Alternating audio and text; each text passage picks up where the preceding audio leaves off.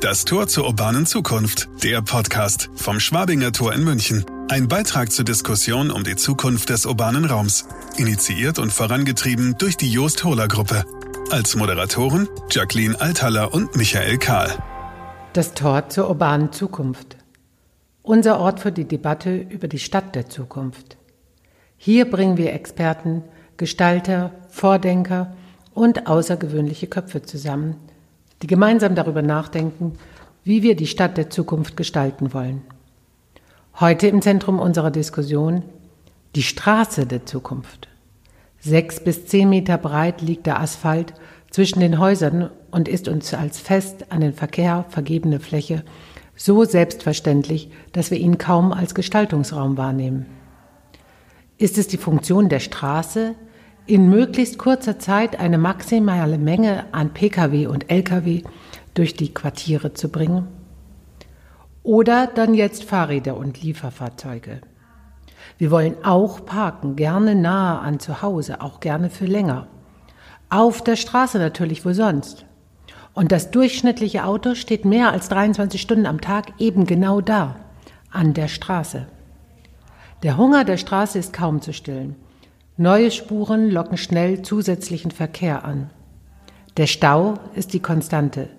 Dazu ist die Straße ein Sozialraum erster Güte. Wir wollen uns zeigen, erster an der Ampel sein. Oder geht es in der Einkaufsstraße um Einkaufen, in der Spielstraße gar um Spielen? Die Straße der Zukunft ist ein erheblicher Teil des städtischen Raums. Aber was wir mit diesem Raum abseits der Verkehrsplanung anfangen wollen, ist noch gar nicht sicher. Was könnten wir mit diesem Platz alles anstellen, wenn nur einer mal darüber nachdenken würde? Einer wie Claudius Schaufler. Nach verschiedenen Stationen in Industrie und Wissenschaft verantwortet er heute das Kompetenzteam Smart Urban Environments bei Fraunhofer IAO in Stuttgart. Was er zur Straße der Zukunft erforscht und in Praxisprojekten testet, berichtet Claudius Schaufler im Gespräch zu Gast am Schwabinger Tor. Hallo Herr Schaufler, willkommen hier am Schwabinger Tor. Straße, Straße im urbanen Raum, ein oft mehr oder weniger lieblos oder liebevoll gestalteter länglicher Streifen Asphalt zwischen den Häuserwänden und doch ein ganz erheblicher Teil des urbanen Raums, den wir dafür zur Verfügung stellen. Springen wir direkt hinein. Erklären Sie uns, die wir das nicht wissenschaftlich untersucht haben, was unterscheidet die Straße der Zukunft von der Straße der Gegenwart? Das ähm, ist natürlich interessant bei der Frage erstmal zu definieren, was ist die Straße der Gegenwart. Ähm, und in unserem Verständnis ist Straße der Gegenwart etwas sehr Statisches. Ähm, auf der Straße der Gegenwart sehen wir den fließenden Verkehr, hauptsächlich Automobile. Teilweise sehen wir da natürlich auch Fahrräder und Fußgänger, die die Straße überkreuzen. Aber das ist etwas, was sehr stark dem ja, Automobilverkehr, dem motorisierten Individualverkehr vorbehalten ist. Wenn wir dann von der Straße der Zukunft sprechen, ist es etwas, was multifunktionaler ist dass sich wieder stärker an den Bedarfen auch der Menschen ausrichtet, gerade auch Begegnungsräume auf der Straße wieder platziert werden und nicht einfach nur Durchfluss von Waren und Menschen bereitgestellt wird und diese Fläche der Straße einfach flexibler und temporär umnutzbar gedacht wird. Ja, bleiben wir doch mal direkt beim Stichwort Flexibilität. Denn das ist ja auch eine Frage des Zeitpunkts. Eine Straße kann nicht gleichzeitig Spielstraße, Aufenthaltsort und Hauptverkehrsdurchgangsstraße sein. Das geht ja nur zeitlich nacheinander. Was gewinnen wir genau durch die Flexibilität, von der Sie sprechen? Mit der Flexibilität sprechen wir auf jeden Fall neue Nutzungen an, die es da geben sollte. Ähm, wir adressieren natürlich auch gerade Megatrends wie zum Beispiel den Klimawandel, das heißt klimaadaptive Funktionen einer Straße, wie zum Beispiel Wasserversickerung, oder dann eben auch als Wasserrückhaltebecken könnten, könnten da interessant werden. Gerade in so sehr stark versiegelten urbanen Strukturen haben wir es auch mit Hitzeinseln zu tun. Das heißt, das hat äh, für das Mikroklima vor Ort und für die Menschen wirklich Effekte, die nicht wirklich positiv sind. Und dadurch könnten wir durch solche klimaadaptiven Nutzungen hier schon mal Gewinne erzielen, gerade was Luftqualität und Aufenthaltsqualität in urbanen, hochverdichteten Räumen angeht. Ähm, darüber hinaus, ähm, natürlich, wie Sie sagen, können all diese Funktionen nicht gleichzeitig stattfinden. Ähm, wir sprechen da dann auch wirklich von der bedarfsgerichteten Ausgestaltung dieser Räume. Das heißt, was haben wir denn eigentlich für Nutzungen über den Tagesverlauf? Ich sagte es bereits, eine statische Straße heutzutage ist morgens genau das, was sie mittags ist und genauso abends. Ähm, wenn wir aber mal wirklich schauen, wie die Bedarfe sich der Menschen über den Tagesverlauf ändern, dann könnten wir da auf jeden Fall auch nochmal Potenziale heben, diese mit flexiblen äh, Infrastrukturen zu adressieren. Das heißt, morgens ist dann vielleicht die Straße für den Zulieferverkehr oder dann eben auch für das Abholen der Leute zu ihrem Arbeitsplatz da, um äh, solche Einstiegspunkte zum Beispiel für Busse zu schaffen. Mittags rückt dann die Gastronomie eher wieder in den Straßenraum, dass da wieder Aufenthaltsflächen geschaffen werden, die Lebensqualität ähm, gewähren und nachmittags ist dann wieder eher so etwas, was äh, den Verkehr praktisch auch nochmal befördert, ähm, dass wir da die Straßenflächen wieder für den fließenden Verkehr bereitstellen und abends dann wieder für andere Nutzungen. Das heißt, wir gewinnen auf der einen Seite sehr ja, infrastrukturelle Vorteile, gerade wenn es um Klimaadaption geht. Auf der anderen Seite adressieren wir auch solche gesellschaftlichen Bedarfe, indem wir die Straße und die Fläche, die darauf liegt, einfach neu interpretieren und neu gestalten und temporär zugänglich machen. Wenn Sie das so schildern, klingt das für mich wie ein eigentlich überraschender Plan oder Ansatz, gewaltige Mengen Platz zu gewinnen in einer Gegend, wo es alles gibt, nur keinen Platz, nämlich in einer ziemlich vollgebauten Gegend. Genau, genau. Also wenn wir die heutigen Städte, wie sie in den letzten Jahrzehnten gewachsen sind, mal anschauen und wie viel Verkehrsfläche wir eigentlich auch bereitstellen für den individuellen ähm, ähm, ja, Verkehr, dann äh, nehmen natürlich Straßen und auch gerade Parkplätze enorme Flächen in den Städten ein. Und ähm, gerade wenn wir dann auch auf kommende Technologien schauen, wie zum Beispiel das automatisierte Fahrzeug, das dann zum Beispiel integriert in den öffentlichen Nahverkehr gar nicht mal mehr so viel Fläche bräuchte, wie wir es jetzt gerade mit den Automobilen verbrauchen, dann sind da natürlich Flächenentwicklungspotenziale da, die es gilt zu heben und da wirklich auch diese Flächen neu zu interpretieren. Wie Sie sagen, genau heute ist es dicht bebaut und wir haben extrem Flächendruck dann stellt sich natürlich direkt die Frage, was machen wir mit diesen neuen Freiheiten und was kann man da auch praktisch der Natur als auch der Gesellschaft zurückgeben, wenn wir diese Flächen neu interpretieren.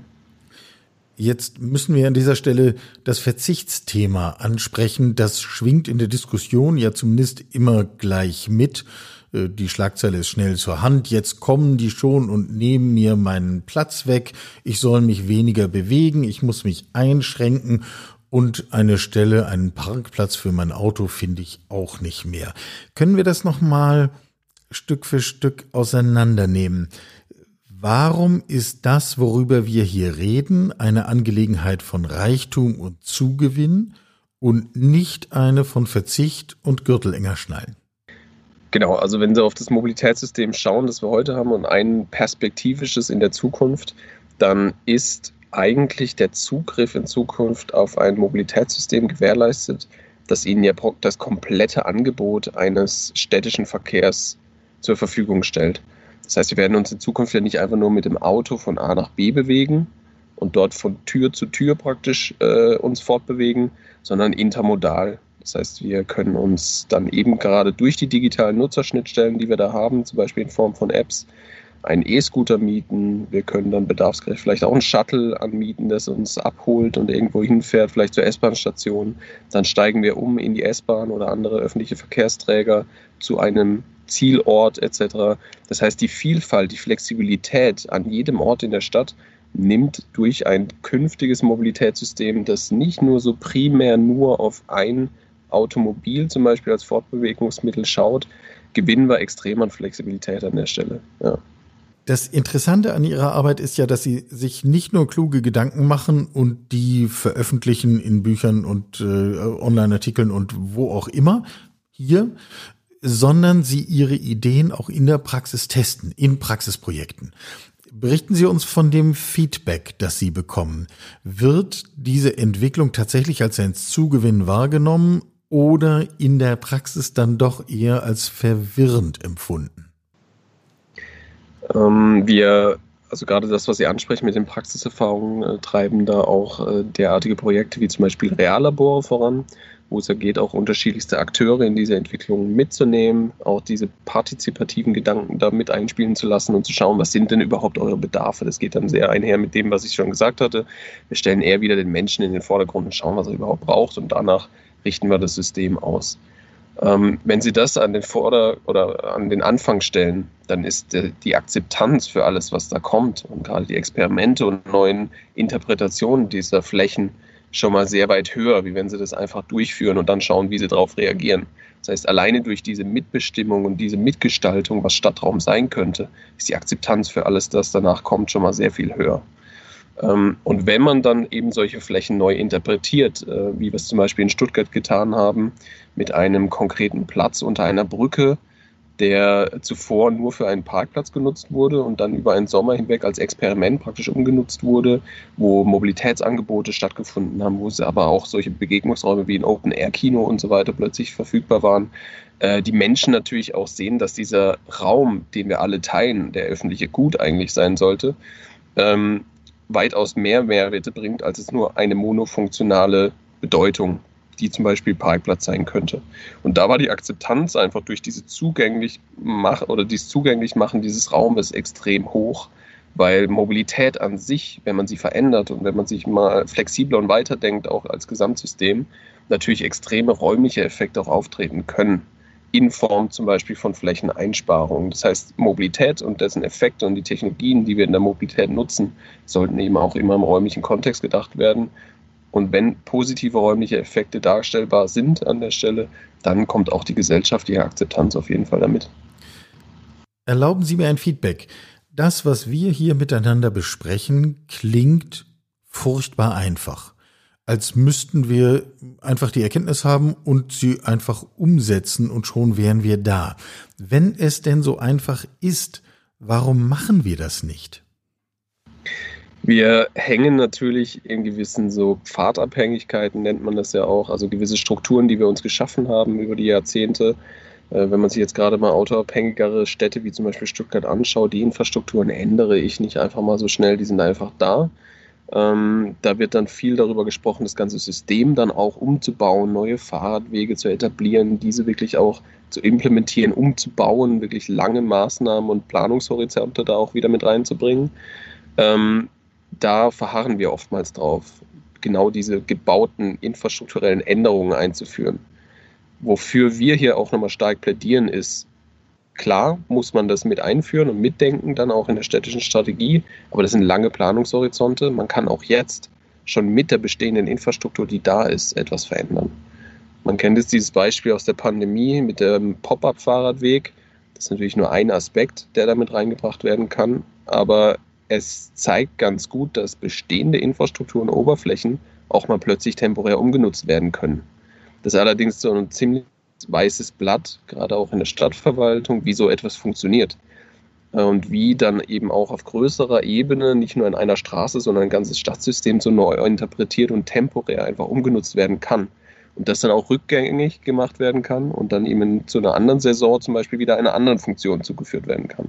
Das heißt, diese Kurzfristigkeit ist in der Planung einfach nicht da, weil wir nicht wirklich verstehen, wie solche Prozesse auch vorangetrieben werden können, die sowas ermöglichen wir denken da oft sehr noch sehr langfristig und deshalb passiert da recht wenig an der Stelle.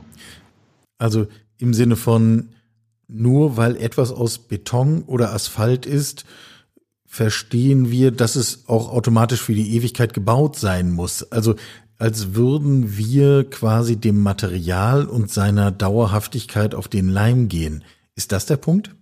Genau. Also die Infrastruktur an sich, die Entwicklungszyklen der Infrastruktur sind natürlich länger als unsere gesellschaftlichen Bedarfe. Und wir haben noch nicht so richtig verstanden, wie wir beides zusammenkriegen. Die schnelleren gesellschaftlichen Bedarfe, die sich ändern, und das langfristige, die Infrastruktur, die sich da anpassen sollte. Jetzt setzen wir das Ganze einmal in ein etwas größeres Bild. Der Raum Straße, über den wir jetzt gesprochen haben, ist ja umgeben von Stadt, ist selber elementarer Teil dieser Stadt. Wenden wir den Blick mal dahin, wo diese Dinge besonders eng und dicht gepackt aufeinander sitzen, also auf die Innenstädte.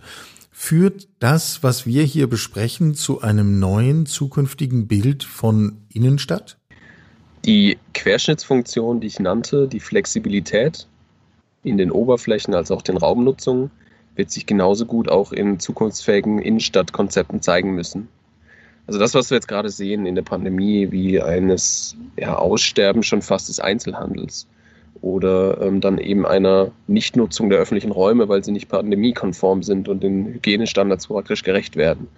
Ähm, das ist das Gleiche, was wir auf den Straßen sehen. Diese Infrastrukturen wurden schlichtweg nicht dafür geschaffen und sind in ihrer Natur einfach statisch.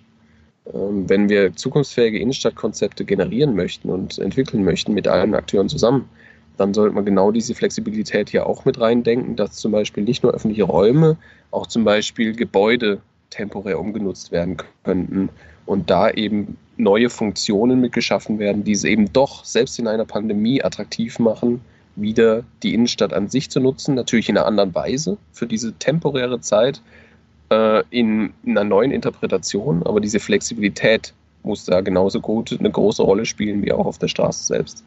Ich versuche mal einen Ansatzpunkt für den Hebel zu finden, um daraus etwas zu machen. Die entscheidenden Fragen, wenn ich Ihnen richtig gefolgt bin, müssten wir nicht richten an den Architekten oder den Bauingenieur, sondern die entscheidenden Fragen gehen in Richtung Kultur, die entscheidenden Fragen gehen in Richtung Kommunikation, die entscheidenden Fragen gehen in Richtung unseres Vorstellungsvermögens. Richtig? Genau, ja. ja also wirklich leistungsfähige dann auch äh, Visionen zu erstellen, die so ein bisschen Orientierung in der ganzen Sache äh, geben und dann sich dem Tool des Experiments auch zu bedienen. Äh, ich hatte es schon gesagt, wir führen solche Formate wie Reallabore durch da involvieren sie unterschiedlichste Akteure und wie Sie sagen, in diesem kommunikativen Element ähm, bereitstellen oder möchten Sie einfach mal den Diskurs, die Diskussion initiieren, mit der Sie dann eben die, die Neuinterpretation der Flächen bewerkstelligen können. Und darum geht es, einfach dieses Experimentieren wieder zuzulassen und jetzt nicht zu sagen, wir müssen unbedingt den Einzelhandel in unseren Innenstädten erhalten und müssen alles dafür tun, diesen auch dort zu behalten, sondern einfach mal die Diskussion jetzt offen zu halten und zu sagen, wie könnten wir denn diesen Raum anders nutzen?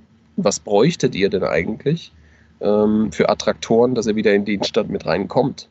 Ähm, das ist auch so eine Diskussion, die findet gerade nicht so richtig statt.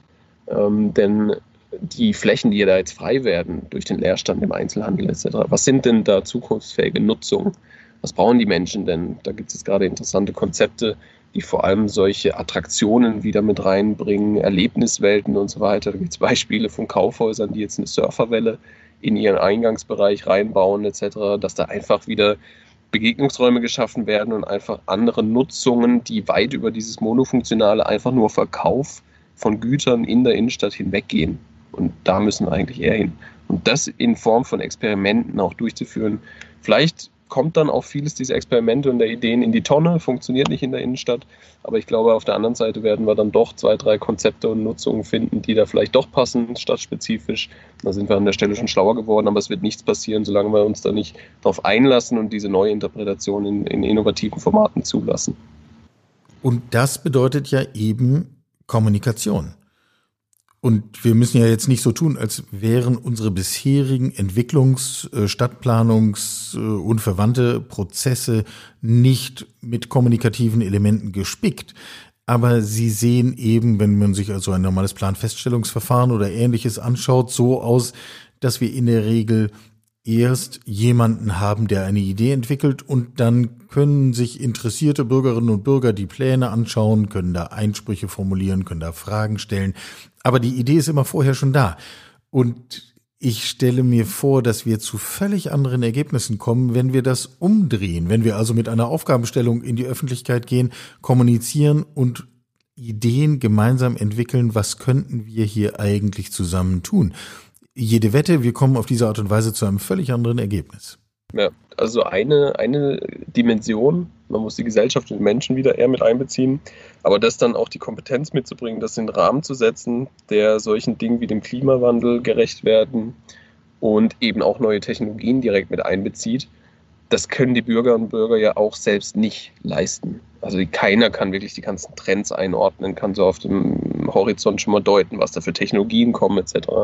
Das heißt, an diesem Transfer immer den Überblick zu behalten und die Konzepte so auszurichten, dass sie diesen Dimensionen allen gerecht werden.